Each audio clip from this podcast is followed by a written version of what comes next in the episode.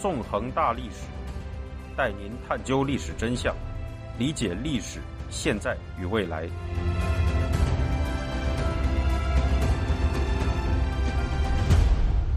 大家好，欢迎大家收听《纵横大历史》，我是主持人孙成。今天我们将继续进行寒战系列节目。在上一讲中，我们回顾了1951年10月至1952年春韩战停战谈判第二阶段的历史。在这一时期，联合国军和共产军队的代表在三八线附近的村庄板门店进行了艰难的谈判，在停战谈判的大部分议程上达成了共识和妥协。到1952年5月为止，双方有待解决的问题已经仅剩第四项议程，也就是看上去不怎么起眼的关于战俘的安排问题了。然而，恰恰就是这个问题成为了韩战停战谈判中最为棘手的问题。围绕这一问题，共产集权阵营进行了长时间的无赖式表演，并使战争继续长时间的拖延了下去。今天，我们将进行第二十二讲。战俘难题上讲述双方在战俘问题上的激烈交锋。一九五二年六月十日清晨，在韩国南海岸以南的小岛聚集岛上，精锐的美国第一八七空降团官兵向一处军事目标发起了攻击，进行了一次非常特殊的作战。之所以说这次作战特殊，是因为美军正在使用精锐部队攻打由联合国军设立的第七十六号战俘营，而在战俘营中进行防御的。则是早已被联合国军俘获的大批北韩战俘，这些战俘拥有刀具、长矛和燃烧瓶等武器，并据守在他们挖好的壕沟内，正在进行一场暴动。在现代战争中，这恐怕是一幕罕见的奇景：一支军队居然要出动精锐武力去攻打理论上已被自己解除了武装并被关入战俘营的俘虏们。激烈的战斗持续了两个半小时之久，美军并未开枪。而是使用手榴弹、催泪弹和刺刀，步步推进，将暴乱的俘虏们一批批击败和重新俘虏。最终，战俘们的暴乱被压制了下去，共有二十一名暴动者死亡，一百三十九名暴动者负伤。而美军方面也有一人死于长矛之下，十四人负伤。令人咋舌的是，在这次行动中，美军在第七十六号战俘营里竟足足缴获了三千支长矛、四千五百把刀。和一千枚汽油弹，这些汽油弹的原料是战俘们用于烹饪的燃油。为什么在联合国军的战俘营里，理论上早已被解除武装的战俘们，居然会有这么多武器，掀起这么大规模的暴乱呢？在联合国军的战俘营中，究竟发生了什么？要明白这些问题，我们就要首先从韩战交战双方关于战俘问题的谈判开始说起了。如前所述，一九五一年七月二十六日，在开城来凤庄，双方谈判代表曾达成过五项停战谈判会议议程，分别是：一、通过会议议程；二、确定一条军事分界线，并建立非军事区；三、为实现停火与休战作出具体安排，包括成立一个监督停火休战的机构；四、关于战俘的安排问题；五、向双方有关国家政府建议事项。即对外国军队的撤出及政治上解决的各个问题提出建议。由于第一项已随着议程的通过自动解决，双方谈判代表便开始围绕其余四项议程展开谈判。由于双方在第二项议程上无法达成共识，停战谈判随即在一九五一年八月破裂，并在同年八月至十月间，两军在同年八月至十月间进行了残酷的大规模山地战。在这一轮交战中，联合国军取得了血染岭、伤心岭两次作战的胜利，而交战双方也都付出了沉重的伤亡。这样精疲力竭的双方便在1951年10月25日于三八线附近的村庄板门店搭建的停战谈判帐篷中再次恢复了停战谈判。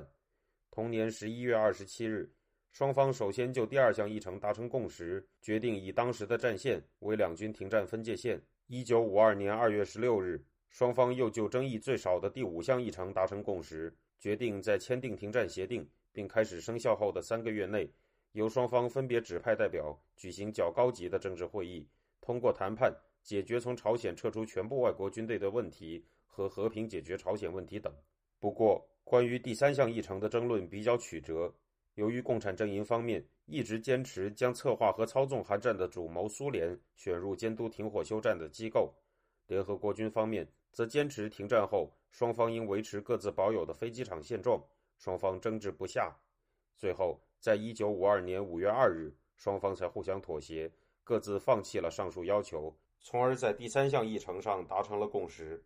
不过，在上述几项议程中出现的争议。与第四项议程即战俘问题造成的争议相比，无疑是小巫见大巫了。事实上，自双方谈判代表于1951年12月11日首次开始关于战俘问题的交涉以来，这一问题就迟迟没有进展。要明白双方争论的焦点，首先要谈一谈在当时的国际惯例中是如何处理战俘问题的。根据世界各国于1929年签订的日内瓦公约，在战争结束、各交战国缔结停战专约时，战俘的遣返应于缔结合约后在最短期间内予以执行。1945年二战结束后，由于苏联长期扣押大量德国、日本战俘进行强制劳动，造成了相当恶劣的国际影响，因此1949年签订的新版日内瓦公约在战俘遣返的条款上有所加强。要求实际战事停止后，战俘应给予释放并遣返，不得迟延。在韩战时期，中国、北韩都并非日内瓦公约签字国，但两国在开战后都宣布会遵守日内瓦公约。尽管美国是该公约签字国，但当时美国国会尚未批准该公约。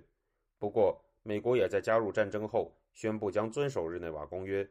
这样一来，日内瓦公约在理论上便是交战双方理应遵守的原则。遣返战俘看上去也不会成为一个太复杂的问题。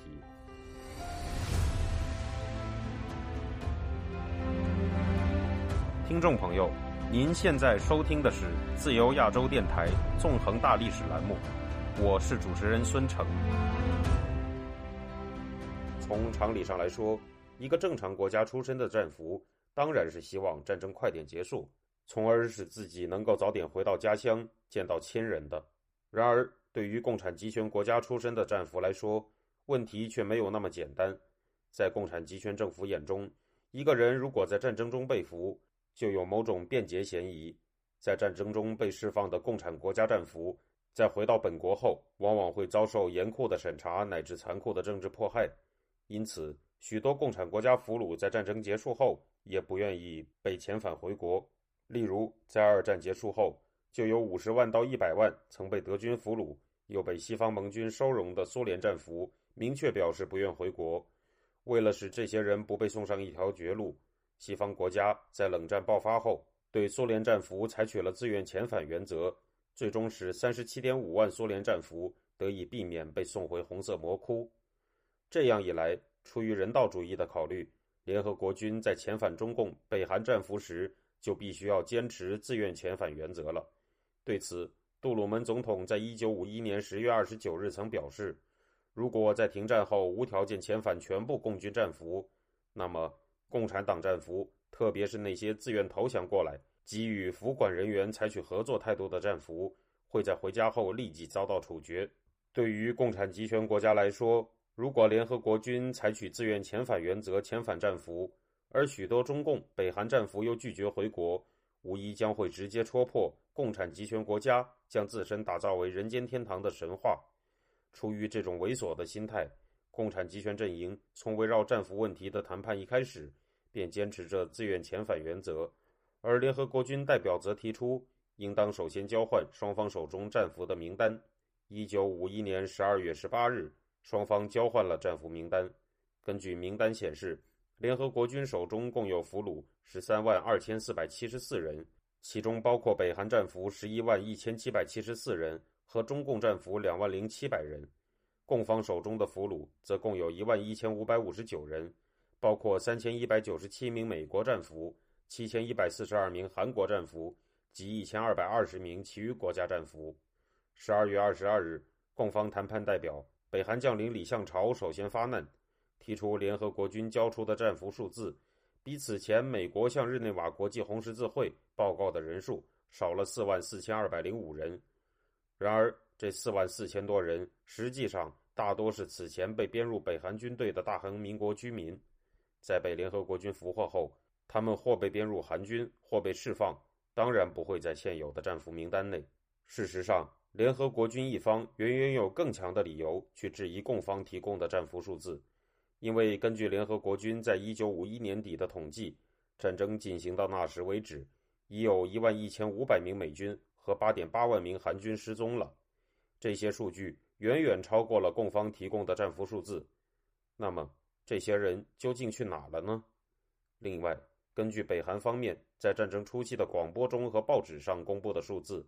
北韩军仅在那时就俘获了六点五万名韩军。因此，在十二月二十二日的会谈中，面对李相朝的无理取闹，联合国军代表海军上将利比针锋相对的反问：“贵方曾广播说俘获了六点五万的俘虏，这在报纸上也曾大肆登载。”可是韩国兵俘虏只有七千一百四十二人，这是怎么回事呢？事实上，北韩方面一直有将俘获的韩国人编入其军队的习惯，因此韩国战俘人数的巨大差额有一部分能根据这一情况进行解释。对于这一点，联合国军方面事实上通过情报搜集和审问俘虏也早已知晓了。利比将军的反驳主要是为了回击李相朝的无理取闹，然而。美军失踪人数和共方公布的俘虏人数有如此巨大的差额，却透露出了一个令人不安的事实：这表明有相当数量的美国战俘已被共军冷血的残杀和折磨致死了。事实上，北韩军和中共军曾将相当数量的美国战俘杀害及虐待致死，其中枪杀美国俘虏是北韩军经常进行的罪恶勾当。在韩战中，联合国军曾多次在夺下北韩军阵地后，发现被成批杀害的美国俘虏尸体。例如，在洛东江战役期间的一九五零年八月十七日，美军在夺回大邱附近的一处高地时，曾在山上发现了四十一具被集体枪杀的美国战俘遗体。在联合国军攻入北韩后的一九五零年十月二十一日，美军又曾在平壤以北的顺川附近的一处列车隧道中，发现了六十六具。被机枪集体射杀的美国战俘遗骸。以上两个例子仅仅是冰山一角。李奇微在他的韩战回忆录中曾这样写道：“北韩军往往在俘虏脑袋后面补上一颗子弹。另一方面，中共军则是将大批美国战俘在战俘营中虐待致死的凶残杀手。尽管中共在他们编造的抗美援朝战争史中恬不知耻的吹嘘，说联合国军俘虏认为。”任何国家的俘虏营都不如志愿军的俘虏营好，并编造了大量虚假的优待俘虏事迹，但真实的数据却狠狠地抽了中共一个大耳光。韩战期间，有百分之三十八的美国俘虏在共产党的战俘营中死亡，这一战俘死亡率在美国军事史上是最高的。在战俘营中，凶残至极的中共北韩看守残忍地殴打拒绝共产主义洗脑的俘虏，并对他们进行长时间的禁闭。不准他们吃饭喝水。有抗拒洗脑的战俘曾被共军放置于三点五英尺高、两英尺宽、五英尺长的狭窄禁闭室中达八个月之久，每天被关押在其中的时间都达到二十二个小时。在如此凶残的折磨和虐待下，大批战俘死去了，但绝大多数幸存者都没有屈服于共产党疯狂的洗脑。因此，共产集权阵营的代表如果持续纠缠战俘数字问题，事实上，只会将他们自己犯下的罪行暴露得更为彻底。这样，在扯皮了一个多月后，关于战俘数字的争论变得不了了之。一九五二年一月二日，联合国军代表利比提出了一项新的战俘交换方案，表示双方应该一对一的交换俘虏。联合国军方面则优先释放自愿被遣送回国的俘虏。当供方手中的战俘被释放完毕后，手中仍有多余战俘的联合国军一方。则应根据自愿遣返原则释放战俘，这样的计划当然不会得到共方认可了。因此，双方从第二天起便开始了持续一个多月的激烈争吵。在此期间，为了在国际舆论上抹黑联合国军，苏联、中共、北韩三方编造了一个极其荒唐的谎言。他们突然指控联合国军正在进行毒气战和细菌战。